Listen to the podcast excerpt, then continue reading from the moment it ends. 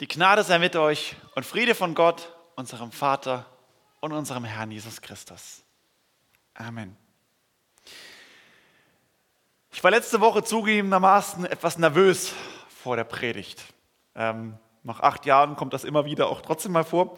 Ähm, und es lag letzte Woche am Thema des Inhalts der Predigt und des Predigtextes. Auch wenn mit Sicherheit ein Teil der Gemeinde auch schon wusste, dass ich die Lehre vom freien Willen sehr kritisch gegenüberstehe und das auch immer wieder, zumindest hoffe ich das, auch in Predigten und in Bibelarbeiten und im Hauskreis also immer wieder auch durchkommt, war es doch das erste Mal, dass ich die Lehre vom unfreien Willen und die Erwähnungslehre so umfassend im Gottesdienst und im Predigttext eingegangen bin. Und das war auch unserem Bibeltext auch geschuldet. Die meisten in unserer Gemeinde sind evangelikal-pietistisch geprägt.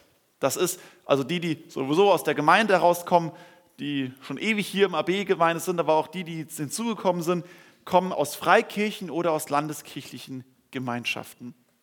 Und in unserer Prägung wird in aller Regel überwiegend die Willensfreiheit gelehrt. Und die Lehre von der Souveränität Gottes, der Erwählung, kommt meistens gar nicht oder wenn nur sehr selten vor. Und so bin ich mir bewusst, dass es in gewisser Weise auch im Kontrast zu unserer eigentlichen geistlichen Tradition auch steht. Und trotzdem halte ich es für wahr, biblisch und reformatorisch. Und Manfred hat am Anfang ja so gesagt, gerade so, so der Wunsch, dass wir was mitnehmen können für uns von Glauben.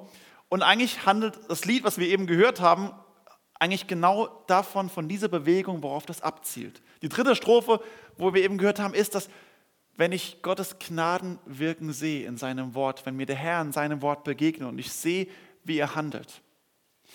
Das Ziel ist genau davon auch, wenn ich erkenne, wie Gott handelt in meinem Leben persönlich, als auch in der großen Geschichte in Israel, die Kirche bis heute, dass ich da erleben darf, wie unfassbar ist dieser Gott und dass es mich mitnimmt und hinzieht zu diesem Lobpreis der Anbetung Gottes, der so unfassbar handelt. Deswegen soll es hoffentlich keine, ja, keine staube, verstaubte Dogmatik sein oder Lehre sein, sondern eine tiefe Erkenntnis, die uns in den Lobpreis mit hineinzieht. Und es ist genau das, was der, was der Apostel Paulus im Römerbrief gerade macht. Und wir haben im Moment gerade die Predigtreihe, äh, dass wir Römer 9 bis 11 uns anschauen. Und Paulus geht genau dort an dieser Frage anhand von Israel nach. Wie handelt eigentlich Gott? Erwählt Gott? Verstockt Gott?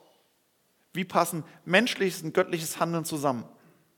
Und mir ist völlig klar, dass in den Antworten, die ich letzte Woche, quasi der erste Teil der Predigt, für die, die letzte Woche nicht da waren, äh, man kann es noch auf unserer Homepage noch nachhören, ähm, für die, die sich mit den Römer 9 zum ersten Mal beschäftigt haben und letzte Woche auch vielleicht da waren, ist, bin ich mir bewusst, dass das für jeden freiheitlich, humanistisch geprägten Menschen unserer Zeit, vor allem im 21. Jahrhundert, eine Zumutung sein muss. Dieser Vers, Römer 9, Vers 16, ist erstmal eine Zumutung. Wenn Paulus schreibt, so liegt es nun nicht an jemandes Wollen oder Laufen, sondern an Gottes Erbarmen. Es liegt nicht an mir, sondern Gottes Erbarmen. Das ist kein Satz, den ich einfach so schlucken kann oder schlucken will. Nicht an mir, nicht an Wollen, Tun, gar nichts. Und hinten dran, das ist hoffentlich letzte Woche rausgekommen, steckt einerseits das Geheimnis der Ohnmacht des Menschen aufgrund der Sünde, die Verlorenheit und auf der anderen Seite der Ausblick, die Befreiung, eine Perspektive, eine Entlastung, eine Heilsgewissheit, dass wir vom Druck der Selbstverwirklichung befreit werden. In der vergangenen Woche las ich einen Artikel über, mit dem Thema die Tyrannei des gelingenden Lebens. Ein Theologieprofessor, äh, Peter Zimmerling, der sich vor allem mit den Fragen der Spiritualität beschäftigt und er arbeitet darin raus und sagt, dass wir in unserer Gesellschaft durch Technik, Medien, Beruf immer mehr getrieben werden in eine Tyrannei. Unser Leben muss gelingen alles schneller, alles besser, alles erfolgreicher, immer mehr und alles spricht uns zu, du musst, werde erfolgreich, verwirkliche dich selbst. Das Problem dabei ist aber, das wird uns ständig permanent zugerufen und vermittelt, verwirklich selbst, lebe besser, sei gut, mach Sport, beweg dich, tu das, mach all das. Aber wo ist eigentlich das Ziel? Wann habe ich eigentlich ein gelingendes Leben? Das wird nie definiert, sondern immer nur, du musst mehr, da ist noch mehr drin, hol alles aus dir raus. Und das ist diese Tyrannei des gelingenden Lebens, die uns antreibt, antreibt und antreibt, aber eigentlich ohne ein Ziel zu haben. Wir wissen, wir laufen ohne eigentlich ein konkretes Ziel. Immer schneller, immer besser, immer weiter.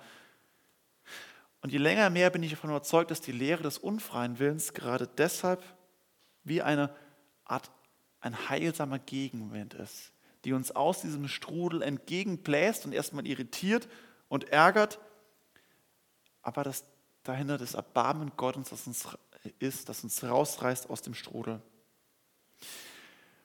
Und ich war letzte Woche nervös, wie, wie ihr reagieren werdet. Bisher haben sich die Kritischen doch zurückgehalten. Vielen Dank für eure Gnade hier mit mir. Ähm, ich habe eher recht viel positive Rückmeldungen bekommen, aber ich, darüber habe ich mich sehr gefreut. Aber ich wurde aber auch gefragt, was ich eigentlich mit diesem Bild aussagen wollte. Ich versuche eigentlich immer die Predigt in einem Bild zusammenzufassen, auch Ästhetik irgendwie auch sichtbar werden zu lassen und eigentlich das Predigtabschnitt oder Predigtziel in einem Bild zusammenzufassen. Und das war letzte Woche so die Frage, was sollte das mit diesem Bild? Wie passt das zu diesem Thema? Und wenn man sich das gegenüberstellt, freier und unfreier Wille, muss man sich zwangsläufig vielleicht erstmal so vorkommen wie dieser Papagei. Ich bin in einem Käfig. Ich bin gefangen. Ich bin eingesperrt. Unsere Freiheit ist begrenzt, beschränkt. Und das ärgert und frustriert. Ich kann mich doch gar nicht so entfalten, wie ich gern mich entfalten würde. Aber wenn ich dann rauszoome und das größere Bild sehe, wenn ich es ergänze durch die Lehre der Sünde und bewusst mache, dass aufgrund des Sündenfalls unser Wille nur fähig ist zu sündigen, dass ein freier Wille uns nur zur Sünde treibt, zur Rebellierung gegen Gott und somit in den Tod, macht das deutlich, was eigentlich hinten dran ist. Die, die Gitterstäbe, die Begrenzung der Freiheit ist eine Schutzfunktion, die uns rettet.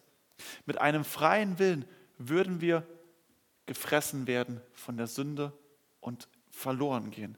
Wir würden auf jeden Fall aufgefressen werden, schutzlos. Und die Begrenzung ist letztlich sichert unser Überleben, unsere Freiheit durch die Begrenzung und unser Überleben.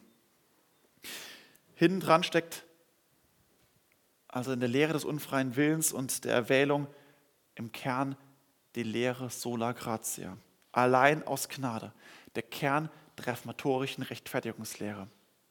Und Paulus legt es in Römer 9 dar und er geht auch in den folgenden Kapiteln 10 und 11 auch da mit, mit Ringen um die Frage, wie passt das, das allein aus Gnade, nun im Verhältnis zu Christus und dem Glauben und unserem Leben. Und ich lese uns den Predigtext für heute, wie es einfach chronologisch weitergeht, ab Vers 30, Kapitel 9, Vers 30 bis, 13, bis Kapitel 10, Vers 13. Paulus schreibt, was sollen wir nun hierzu sagen? Das wollen wir sagen. Die Heiden, die nicht nach der Gerechtigkeit trachteten, haben die Gerechtigkeit erlangt. Ich rede aber von der Gerechtigkeit, die aus dem Glauben kommt. Israel aber hat nach dem Gesetz der Gerechtigkeit getrachtet und hat es doch nicht erreicht. Warum das? Weil es die Gerechtigkeit nicht aus dem Glauben sucht, sondern als komme sie aus den Werken. Sie haben sich angestoßen an dem Stein des Anstoßes, wie geschrieben steht, siehe, ich lege in Zion einen Stein des Anstoßes und einen Fels des Ärgernisses, und wer an ihn glaubt, der soll nicht zuschanden werden. Liebe Brüder, meines Herzens Wunsch ist, und ich flehe auch zu Gott für sie, dass sie gerettet werden. Denn ich bezeuge ihnen, dass sie Eifer für Gott haben, aber ohne Einsicht denn sie erkennen die Gerechtigkeit nicht, die vor Gott gilt, und suchen ihre eigene Gerechtigkeit aufzurichten und sind so der Gerechtigkeit Gottes nicht untertan.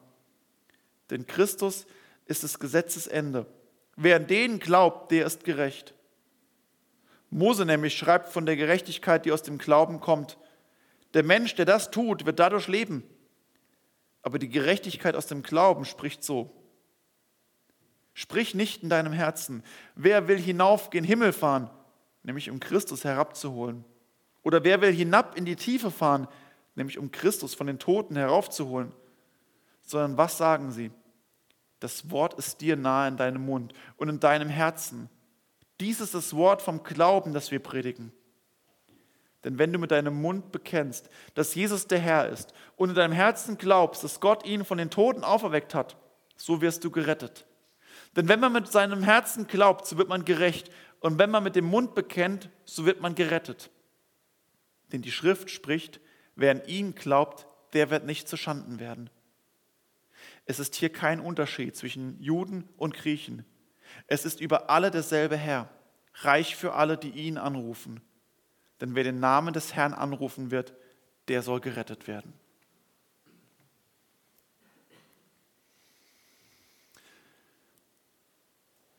Paulus greift in Vers 1 ein Missverständnis auf, was, wenn die Lehre Sola Gratia, die Erwähnungslehre, die Gnadenlehre sehr in den Vordergrund gestellt wird, was dem schnell als Missverständnis kommen kann. Nämlich das Missverständnis, ja, wenn doch alles an Gottes Gnade liegt, warum brauchst du denn eigentlich Gemeinde, Verkündigung, Evangelisation, Glaube? Wenn doch eh alles vorherbestimmt ist, dann ist doch das eh alles egal. Paulus macht in Vers 1 von Kapitel 10 deutlich, dass es gerade umgekehrt ist. Liebe Brüder und liebe Schwestern, meines Herzens Wunsch ist und ich flehe auch zu Gott für sie, die Juden, damit sie gerettet werden. Gerade weil es an Gott liegt und nicht am Menschen. Gerade deswegen macht es erst Sinn, überhaupt zu beten. Ohne dem würde es gar keinen Sinn machen, überhaupt zu beten. Wenn es den Menschen überlassen ist, die sich für oder gegen Gott entscheiden müssten, dann würde man sagen, Paulus, was verschwendest du die Zeit mit Beten? Los, geh hin, lern besser zu argumentieren, predige mehr, stell dich Tag und Nacht auf die Straßen, rüttel die Menschen und versuch sie irgendwie zu überzeugen, dass sie sich entscheiden. Paulus, los, mach endlich was. Es liegt doch an den Menschen. Wenn es aber nicht an unserem Willen liegt, gerade dann macht es Sinn zu beten und zu sagen, bitte Herr, erbarm dich, greif ein, offenbar dich den Menschen, gewinne ihr Herz, öffne sie, greif ein und handle in ihrem Leben, in ihrem Herzen. Dann macht Fürbitte für Menschen erst wirklich Sinn, für noch nicht gerettete, für verlorene Menschen zu beten. Und Paulus macht es auch im Hand vom Volk Israel deutlich, dass es dem Volk Israel nicht an Einsatz fehlt, nicht an Bereitschaft, etwas zu tun, sondern es fehlt ihnen an der richtigen Erkenntnis. Denn ich bezeuge ihnen, dass sie Eifer für Gott haben, aber ohne Einsicht. Sie wollen, sie, sie sind hoch motiviert, aber es fehlt an einem Fundament.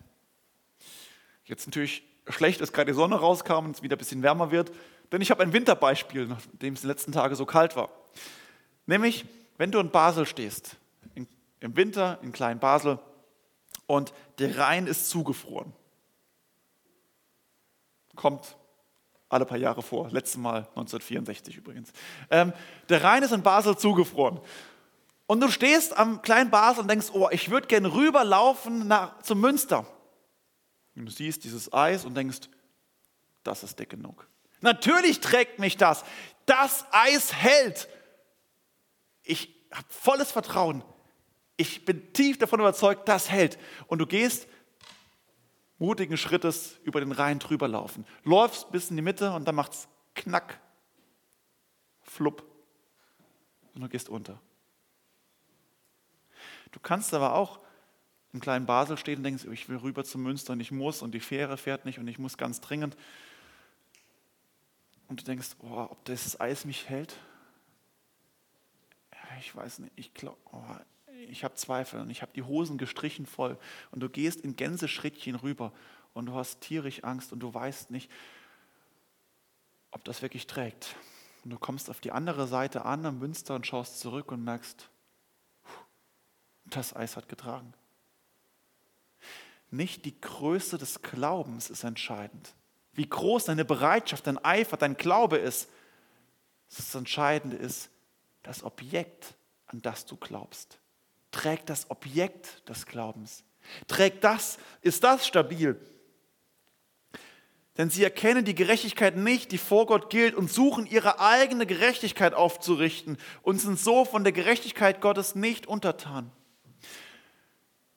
Damit verweist Paulus auf genau dieses, dieses Problem, sowohl der Juden, aber man könnte eigentlich sagen, das 21. Jahrhundert im westlichen Europa noch viel, viel mehr. Wir versuchen, auf uns zu vertrauen, auf unsere Leistung, unsere Fähigkeit, auf das, was wir tun und leisten können, auf das, was in unserer Macht steht.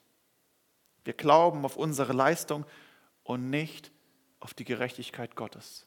Das war zur Zeit Paulus so, das war zur Zeit des Alten Testamentes so und das ist zur Zeit heute so. Wir versuchen im tiefsten nicht Gott groß zu machen, sondern uns selbst eine Mitwirkung irgendwie zu behalten. Das ist nicht in böser Absicht. Nicht, dass ich irgendwie das tun will, sondern es ist einfach die Wirkung der Sünde in uns drin, die uns rebellieren lässt. Es kann doch nicht alles an Gott liegen. Ich muss doch wenigstens irgendwas. Und genau das wird uns immer wieder deutlich gemacht. Nein, ist es nicht. Das so überhaupt so zu sehen, ist ein Anstoß, ein Ärgernis, es frustriert. Denn es ist, es widerspricht diesem Drang der Selbstbehauptung. Ich will doch was tun können. Und es widerspricht unserer Gesellschaft, die sagt, du musst, du musst was tun. Mach doch, verwirkliche dich selbst. Zeig, was in dir ist. Bring es zur Geltung. Wir werden aufgefordert, etwas zu tun. Und deswegen sind wir auch davon noch geprägt im Glauben. Und es ist ein Ärgernis. Paulus verweist darauf, dass bereits Gott durch den Propheten Jesaja im 700 Jahre vor Christus hat er bereits, hat Gott dort bereits gesagt, siehe, ich lege in Zion einen Stein des Anstoßes und einen Fels des Ärgernisses. Die Botschaft des Evangeliums, die Botschaft der unbedingten Gnade Gottes ist ein Ärgernis, es ist ein Anstoß. Es ist wie der Papagei, der sagt, ich werde doch dadurch beschränkt, begrenzt. Wo bleibt denn ich? Es ist ein Hindernis. Doch gerade Dadurch wird deutlich, es liegt nicht an unserem Willen und Tun. Es liegt an der Offenbarung Gottes, dass es heilsnotwendig ist, dass dieser Gott kommt und sich uns offenbart, uns begegnet und in Kontakt mit uns kommt. Es geht darum, dass ich eben nicht auf mich vertraue, sondern entscheidende ist, ob ich auf diesem Eis stehe, auf diesem Fundament stehe, das trägt und hält. Mit welcher Gefühl ist erstmal völlig egal. Das Objekt ist das Entscheidende. Es geht im tiefsten auch nicht um eine Erkenntnis eines richtigen Verständnisses. Es geht im tiefsten um den Kontakt mit diesem Eis, mit diesem Fundament, mit diesem Jesus Christus. Wer an ihn glaubt, der soll nicht zu Schanden werden. Wer auf ihm steht, der wird sicher getragen und gehalten. Und auch in Vers 4 denn Christus ist das Gesetzesende. Wer an ihn glaubt, der ist gerecht. Das ist das Befreiende. Das ist dieser Zuspruch der Gnade, die dich befreien darf und die dich von inneren Ansprüchen und Selbstzweifeln und Sorgen, aber auch von äußeren Ansprüchen und Leistungsdenken und Ansprüchen befreit. Nämlich, dass du hingeführt wirst zur Quelle zum Fundament. Also er darf gehen, ist okay, der, genau. Er hat es nicht ganz so weit mit dem Heimweg. Ähm, sondern dass du hingeführt wirst zu der Quelle der Barmherzigkeit, zu Jesus Christus. Es geht darum, in Kontakt mit ihm zu kommen. Mit diesem Sohn Gottes, der ruft. Sagt, komm, ich rufe dich. Und Jesus sagt, ich bin der Weg und ich bin die Wahrheit und ich bin das Leben und niemand kommt zum Vater denn allein durch mich. Und Petrus bekennt in der Apostelgeschichte 4, Vers 12, in keinem anderen ist das Heil. Auch ist kein anderer Name unter dem Himmel den Menschen gegeben, durch den wir sollen selig werden. Kein anderer Name, kein anderer Weg, kein anderes Fundament, kein anderes Eis als die Verbindung mit Jesus Christus, der uns rettet. Jesus Christus. Die Lehre der Gnade macht ihn groß und mich klein.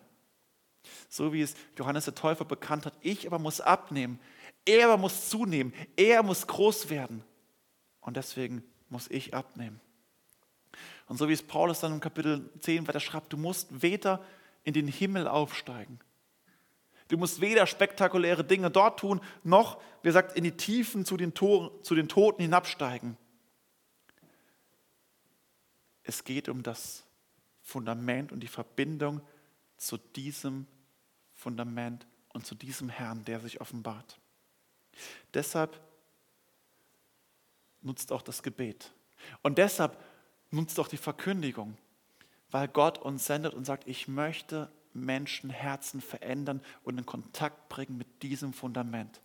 Es bringt es, seinen Namen zu verkündigen. Es bringt etwas, Menschen in Kontakt mit diesem Namen zu bringen, weil Gott sagt, ich möchte es nicht ohne dich tun. Ich möchte dich als das Werkzeug benutzen, gebrauchen, um Menschen in Kontakt zu bringen mit mir. Denn im Namen Jesu Christi, in der Verkündigung diesen Namens liegt bereits die Kraft und auf geheimnisvolle Art und Weise, wie Gott sich selbst Menschen nahe bringt, indem sie in Kontakt kommen mit diesem Namen.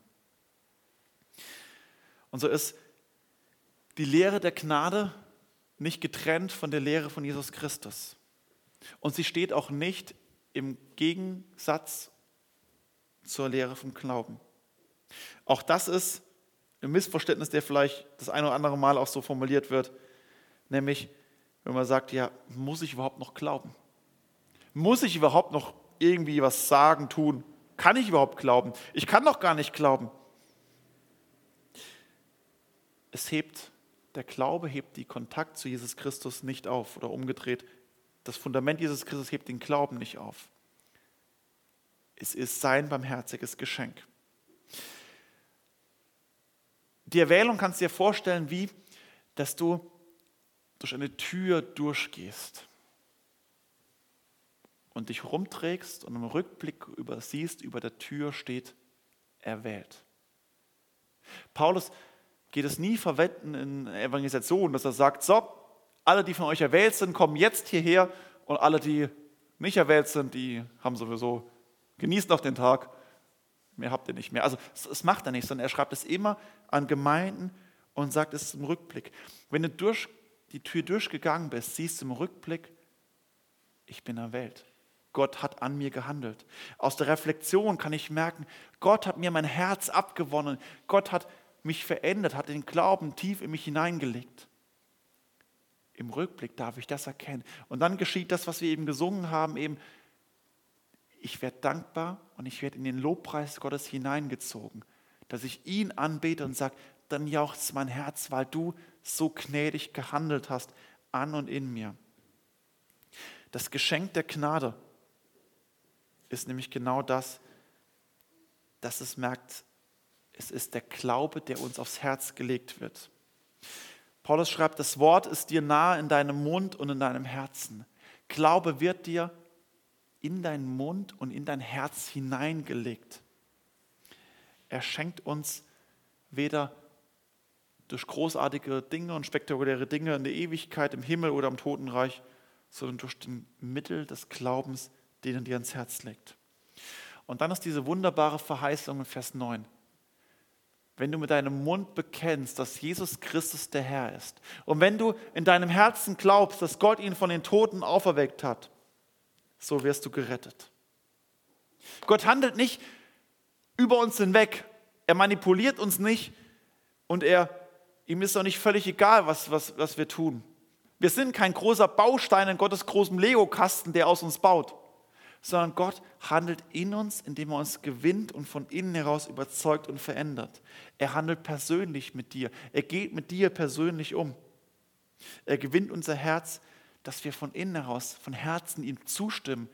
Ja, ich glaube. Ja, ich glaube, Jesus Christus, dass du der Herr bist. Ja, ich glaube, dass der Vater dich von den Toten auferweckt hat. Ja, das glaube ich. Und ich möchte das bekennen und ich möchte dieses Zeugnis auch geben. Und daran, darauf zielt auch alle Verkündigung, alle, Offen, äh, alle Evangelisation, alle Predigt, alle Gemeindearbeit. dass die Gnade in uns drin wirksam wird und uns den, Herz, uns den Glauben ins Herz gibt und wir bekennen können, ja, ja, ich glaube von ganzem Herzen. Und so ist es gerade das, das Geheimnis, dass es uns entzogen ist, was in uns bewirkt wird. Im kleinen Katechismus schreibt Luther zum dritten Artikel zum Heiligen Geist folgendes. Ich glaube, dass ich nicht aus eigener Vernunft noch Kraft an Jesus Christus, meinen Herrn, glauben oder zu ihm kommen kann, sondern der Heilige Geist hat mich durch das Evangelium berufen, mit seinen Gaben erleuchtet, im rechten Glauben geheiligt und erhalten. Ich glaube, dass ich nicht glauben kann, wenn nicht der Heilige Geist mir den Glauben schenkt. Das ist das Geheimnis dass diese drei Dinge zugleich waren. Ich glaube, dass ich nicht glauben kann, wenn nicht der Heilige Geist mir den Glauben schenkt. Luther hat hier das eigentlich schon vorweggenommen, was erst im letzten Jahrhundert durch große Untersuchungen über den Glaubensbegriff im Neuen Testament, zum Beispiel von Adolf Schlatter, wurde große Untersuchungen angestellt, wie ist das Glaube im Neuen Testament zu verstehen. Und immer wieder wird deutlich, der Glaube ist ein geschenkter, ein passiver, ein zugesprochener Glaube, der im tiefsten uns entzogen ist. Ich glaube, obwohl ich nicht glauben kann, der mir zugeschenkt wird. Ich kann voll und ganz bekennen, ja, ich glaube. Aber zuvor muss mir dieser Glaube erst gegeben, geschenkt werden. Und dann ist es diese wunderbare Verheißung, wenn du den Glauben von Gott geschenkt bekommen hast. Wenn man von Herzen glaubt, so wird man gerecht. Und wenn man mit dem Mund bekennt, so wird man gerettet. Der Glaube rettet. Das Bekenntnis rettet. Nicht, wenn du eine bestimmte Wortreihenfolge wiederholst und sagst, ah, okay, wenn ich das und das sage, dann ist, bin ich also safe. Nein, sondern wenn dieses Wort ein Glaube ist, der uns zutiefst durchdrungen hat, uns verändert hat und von innen heraus einen persönlichen Glauben bewirkt hat. Das ist, wenn wir, zu, wenn wir zu unserem Herrn kommen und so wie es hier am Ende ist, denn wer den Namen des Herrn anrufen wird, der wird gerettet werden. Wenn wir zu ihm kommen, ihn anrufen. Und das ist die Einladung an dich, an mich. Es ist die Einladung an das Volk Israel, die Paulus immer wieder formuliert. Es ist die Einladung an die Gemeinde in Rom, an die man das schreibt. Es ist die Einladung unserer Zeit heute, dass dieser Jesus Christus ruft, komm, glaube und bekenne und werde gerettet. Lebe nicht aus deiner Leistung, sondern aus der Gnade Gottes, die er selbst in dir bewirken möchte. Der amerikanische Indien-Missionar Stanley Jones zeigte bei einer Evangelisation in Indien einmal ein Stück ungebrauchtes rohes Eisen. Das ist eine Region, wo viel mit Metall, wo Minen waren und viel mit Metall gearbeitet wurde. Und er fragte seinen Zuhörer, was wird das Eisen wohl sagen, wenn es reden könnte? Ich bin schwarz, ich bin kalt, ich bin hart. Ich bin völlig unnütz. Und Stanley sagt weiter, das ist alles auch völlig wahr. Aber leg dieses Stück Eisen in ein Feuer und warte ein wenig, bis das Feuer seine Macht an ihm bewiesen hat. Und jetzt würdest du verwundert zuhören müssen, wie das Eisen ruft, die Kälte, die Schwärze, die Härte ist weg. Ich bin völlig verändert. Ich bin nun rot statt schwarz. Ich bin nun glühend statt kalt. Ich bin nun biegsam statt hart. Ich bin brauchbar gemacht worden für meine Bestimmung. Würde das Eisen sich selber rühmen? Nein, es würde das Feuer rühmen, durch das es vollkommen verwandelt wurde. So ist auch der Mensch von Natur schwarz, kalt und hart. Aber wenn der Herr mit seiner göttlichen Gnade es berührt und Jesu Blut ihn reinigt, wenn er von Gottes Liebe und mit Glauben erfüllt wird, so verschwindet das, was von Natur ist. Jedoch die Ehre der Verwandlung kommt nicht dem Menschen, sondern dem Herrn und der Gnade zu. Amen.